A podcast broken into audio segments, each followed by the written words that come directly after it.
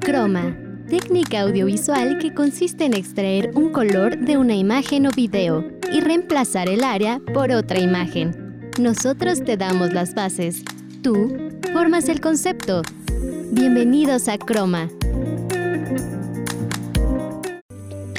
Hola, ¿qué tal? Bienvenidos a una emisión más de Croma. Mi nombre es Beatriz Andalón y estoy encantada de que se encuentren en una ocasión más con nosotros. El día de hoy en Para Maratonear, Emilia Lemus nos preparó películas para disfrutar con mamá y una recomendación en Agéndalo. Asimismo, Laura Castro platicó con Nacho Torres en ¿Y dónde anda? ¿Están listos? Iniciamos.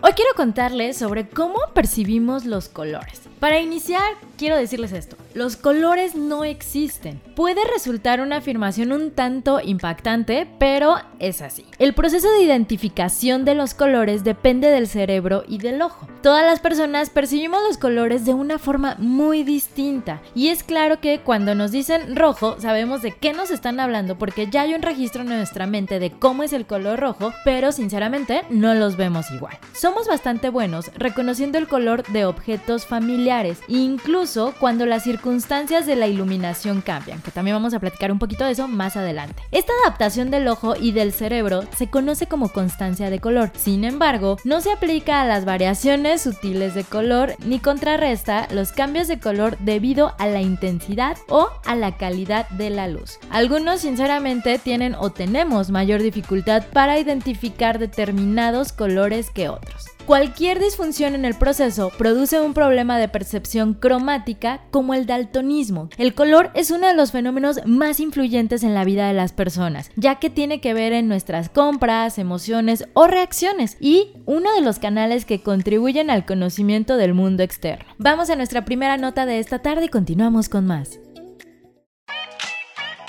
Para maratonear.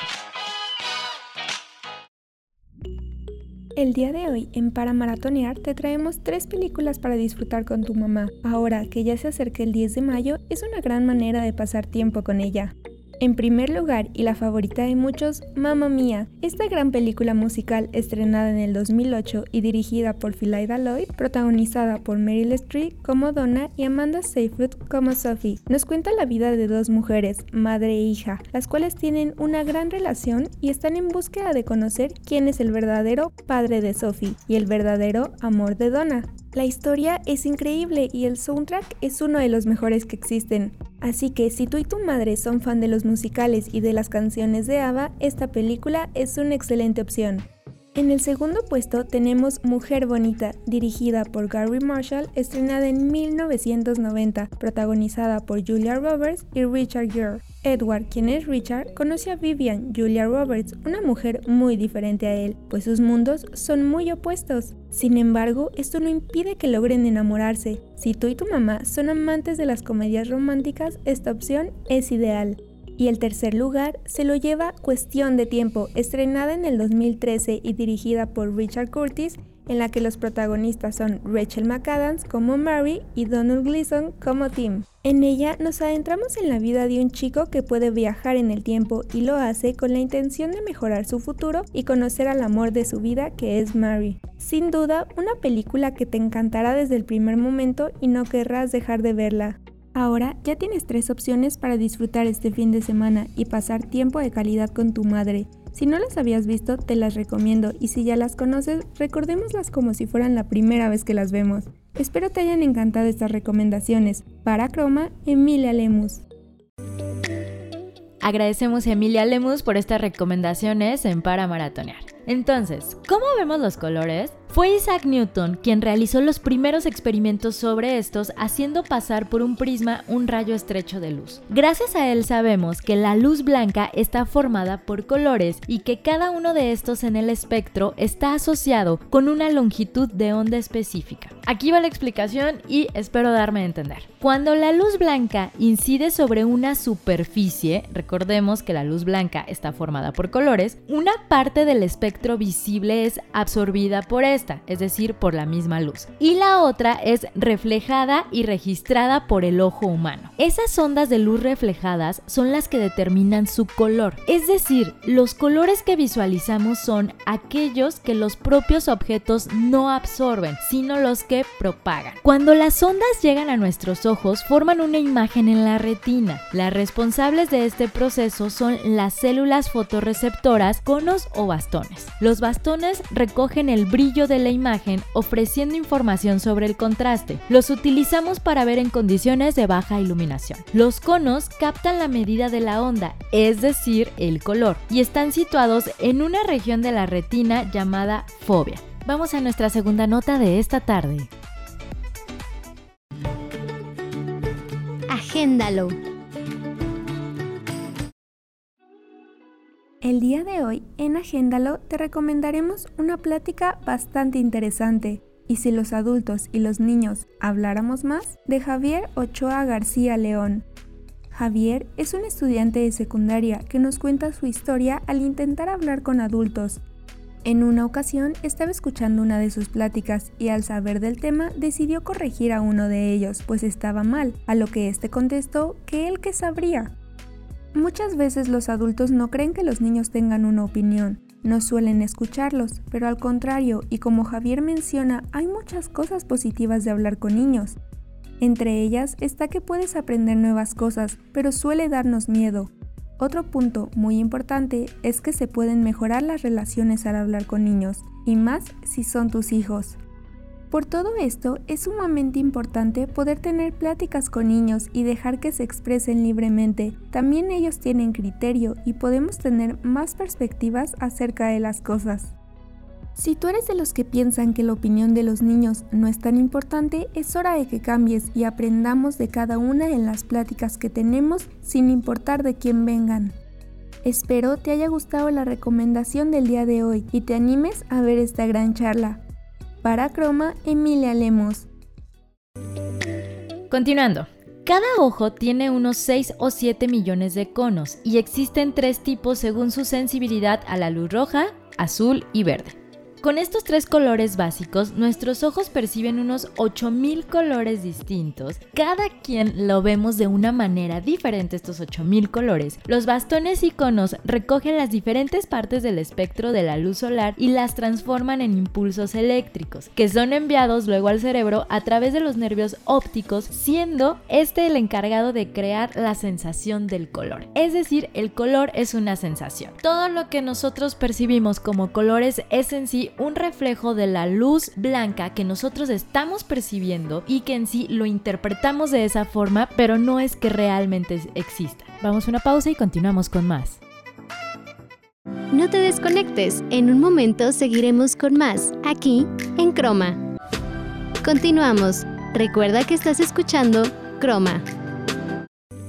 Gracias por continuar con nosotros aquí en Croma. Les recuerdo nuestras redes sociales. Nos pueden encontrar en Facebook como Facultad de Comunicación UBAC y en Instagram como Comunicación UBAC. También recuerden que cada uno de estos episodios los pueden encontrar en diversas plataformas como Spotify. Continuando con esto, el ojo percibe también progresiones tonales. Si se divide la escala de tonos entre el negro y el blanco en 65 franjas iguales, el ojo humano puede diferenciar un máximo de aproximadamente 65 niveles de gris. ¿Qué pasa si alguno de estos fotorreceptores presentan anomalías? La visión de color se verá claramente afectada. Y esto tiene que ver con los factores físicos, que también pueden interferir con nuestra capacidad de ver y describir los colores de la misma manera que lo hacen los demás, que ya hemos platicado de este punto. Esa subjetividad se interpone cuando intentamos ejecutar la visión de un diseñador o especificar un cambio. Dentro de estos factores físicos que pueden determinar el que veamos colores de manera diferente están, en primer lugar, la fuente de luz. Recordemos y voy a retomar un poquito lo que platicábamos en el bloque anterior. Los objetos absorben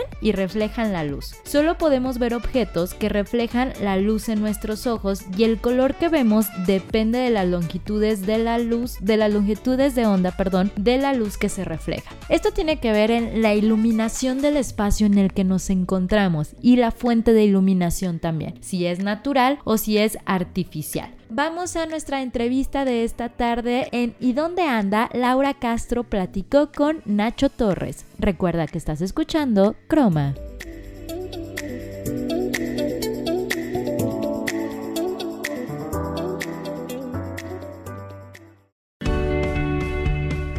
¿Y dónde anda? Hola, ¿qué tal a todos los que nos están escuchando? Yo soy Laura Castro y el día de hoy me encuentro con Nacho Torres. Él es licenciado en Ciencias de la Comunicación por la Universidad Vasco de Quiroga. ¿Cómo estás, Nacho? Bien, Laura, gracias por la invitación. No, muchísimas gracias a ti por aceptarnos. Pero bueno, Nacho, platícanos un poquito. ¿Cómo ha sido la experiencia, o sea, tu experiencia fuera de Facicom? La verdad es que he tenido una experiencia laboral. De hecho, empezó eh, justo antes de terminar la carrera. Eh, empezamos a hacer unas prácticas en TV Azteca, Michoacán, con otro compañero y la universidad eh, nos sirvió mucho ya que en aquel entonces este, en Azteca acababan de cambiar todo el tema tecnológico en temas de edición y justo en la universidad estábamos aprendiendo eso. Entonces nuestro brinco profesional pasó de ser practicantes a que nos contrataran en un lapso de un mes, un mes y medio, ya éramos este, de la nómina de TV Azteca y todo esto gracias a, a que pues, la universidad tenía muy bien actualizado los temas de en este, en este tema de edición. Entonces, este, la verdad es que la he pasado muy bien. Me gusta mucho lo que hago. Eh, donde yo más me enfoco es en el tema de producción de video. Y ahorita este, estoy en la Ciudad de México, ya voy a cumplir ocho años acá. Di el brinco a TV Azteca Nacional en el tema de edición de deportes y después eh, explotó todo este tema de, de, digital con redes sociales y trabajé en una agencia de publicidad eh, en el tema de producción de video y ahorita mismo, hace dos años, este, me salí y emprendí. Ahorita tengo mi productora de contenidos que se llama Loonshots, que tiene algunos Exaubac dentro de, del equipo. Pero bien, la verdad es que siempre me ha encantado y disfruto mucho de la producción de video. Entonces, pues siempre he disfrutado mi trabajo. O sea, es un trabajo muy, muy cansado de muchas horas, pero pues si te gusta lo que haces, la verdad es que no lo sientes como trabajo. Pero en el momento en que están seteadas cámaras, está seteada iluminación y, audio, ese momento como que yo entro en mi zona y, literalmente empezamos a jugar. Es como, yo lo, lo digo jugar porque de cierta forma, pues eh, hay diferentes tomas que quieres hacer o ya sobre la marcha improvisas. Entonces, ese momento, eh, cuando todo está listo para la acción, es, es, es, mi momento preferido de mi trabajo. Y bueno, regresando un poquito el tiempo, ¿no? ¿Qué fue para ti ser parte de Facicom? O sea, ¿qué tal? No, pues fue una parte muy importante de mi vida. Eh, de conocer a grandes personas, a grandes maestros, a, a los cuales hasta la fecha pienso en ellos y me siento muy agradecido de, todo lo que nos enseñaron. La pasé muy bien, hice muchos amigos y amigos con los que hasta la fecha estoy trabajando ya de una manera profesional, en un plano profesional con, con clientes nacionales. Entonces es increíble voltear y después de casi 12 años que salí de la universidad, este, tener a estos amigos que ahora son tus compañeros y sabes que, que vienen del UBAC, que traen tus mismos valores, las mismas enseñanzas, pues, pues no dudas. Por último, ¿algún consejo que te gustaría darles a todas aquellas personas que pues están estudiando o quieren estudiar ciencias de la comunicación?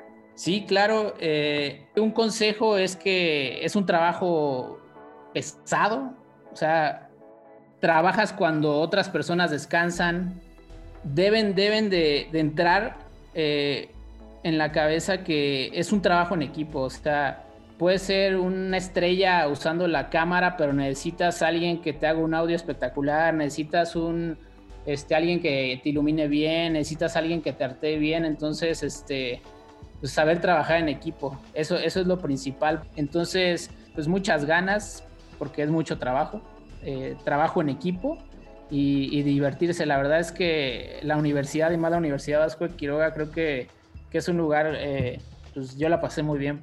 Hay mucha gente padre y mucha gente divertida y, creo que encuentras amigos para toda la vida. Muchísimas gracias, Nacho. Bueno, pues a mí nada más me queda decirte que la facultad y como tal la universidad te tiene las puertas abiertas en cualquier momento que pues que quieras venir, que necesites algo, aquí estamos a tus órdenes y muchísimas gracias por darnos esta entrevista. Sí, muchas gracias a ti por, eh, por la invitación y nada más ahí extenderles a todos mis excompañeros, a todos los maestros que, que si escuchan esto, pues un agradecimiento eh, y, y pues un abrazo a todos por allá.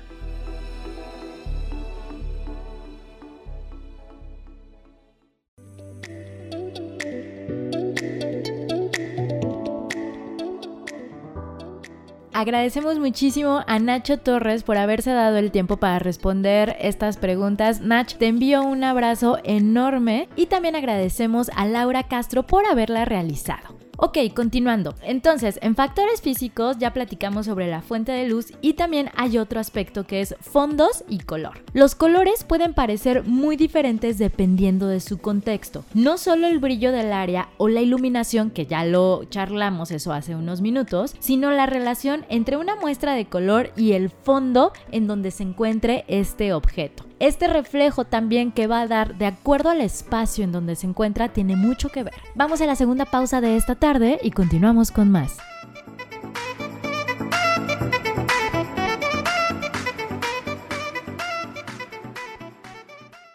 No te desconectes, en un momento seguiremos con más, aquí en Croma.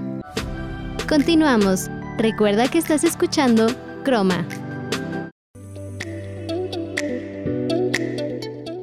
Gracias por continuar con nosotros aquí en Croma, platicando sobre cómo percibimos los colores, que en realidad los colores no existen. Ok, en cuestión de factores físicos ya platicamos sobre la fuente de luz, sobre los fondos de color. Ahora, hay otro factor que también tiene que ver, la altitud. Se ha demostrado que la percepción del color cambia en altitudes elevadas, es decir, el efecto de la reducción de los niveles de oxígeno que crean cambios fisiológicos en el ojo también tiene que ver en cómo vemos reflejados estos colores. El ruido. La relación entre sonido y color ha fascinado a los científicos durante muchísimos años. Platón y Aristóteles especularon sobre la relación entre el color y la música, e Isaac Newton diseñó su rueda de colores para que correspondiera a la escala musical. La sinestesia es una condición bien conocida por la cual las personas pueden oír los colores. Ya platicamos sobre la sinestesia en unos capítulos anteriores de Chroma, si no me falla de haber sido hace tres o cuatro aproximadamente. Si no conocemos bien este concepto, de verdad les recomiendo que vayan y escuchen ese episodio. Ahora bien, todo esto que me estás platicando, Betty, ¿qué tiene que ver?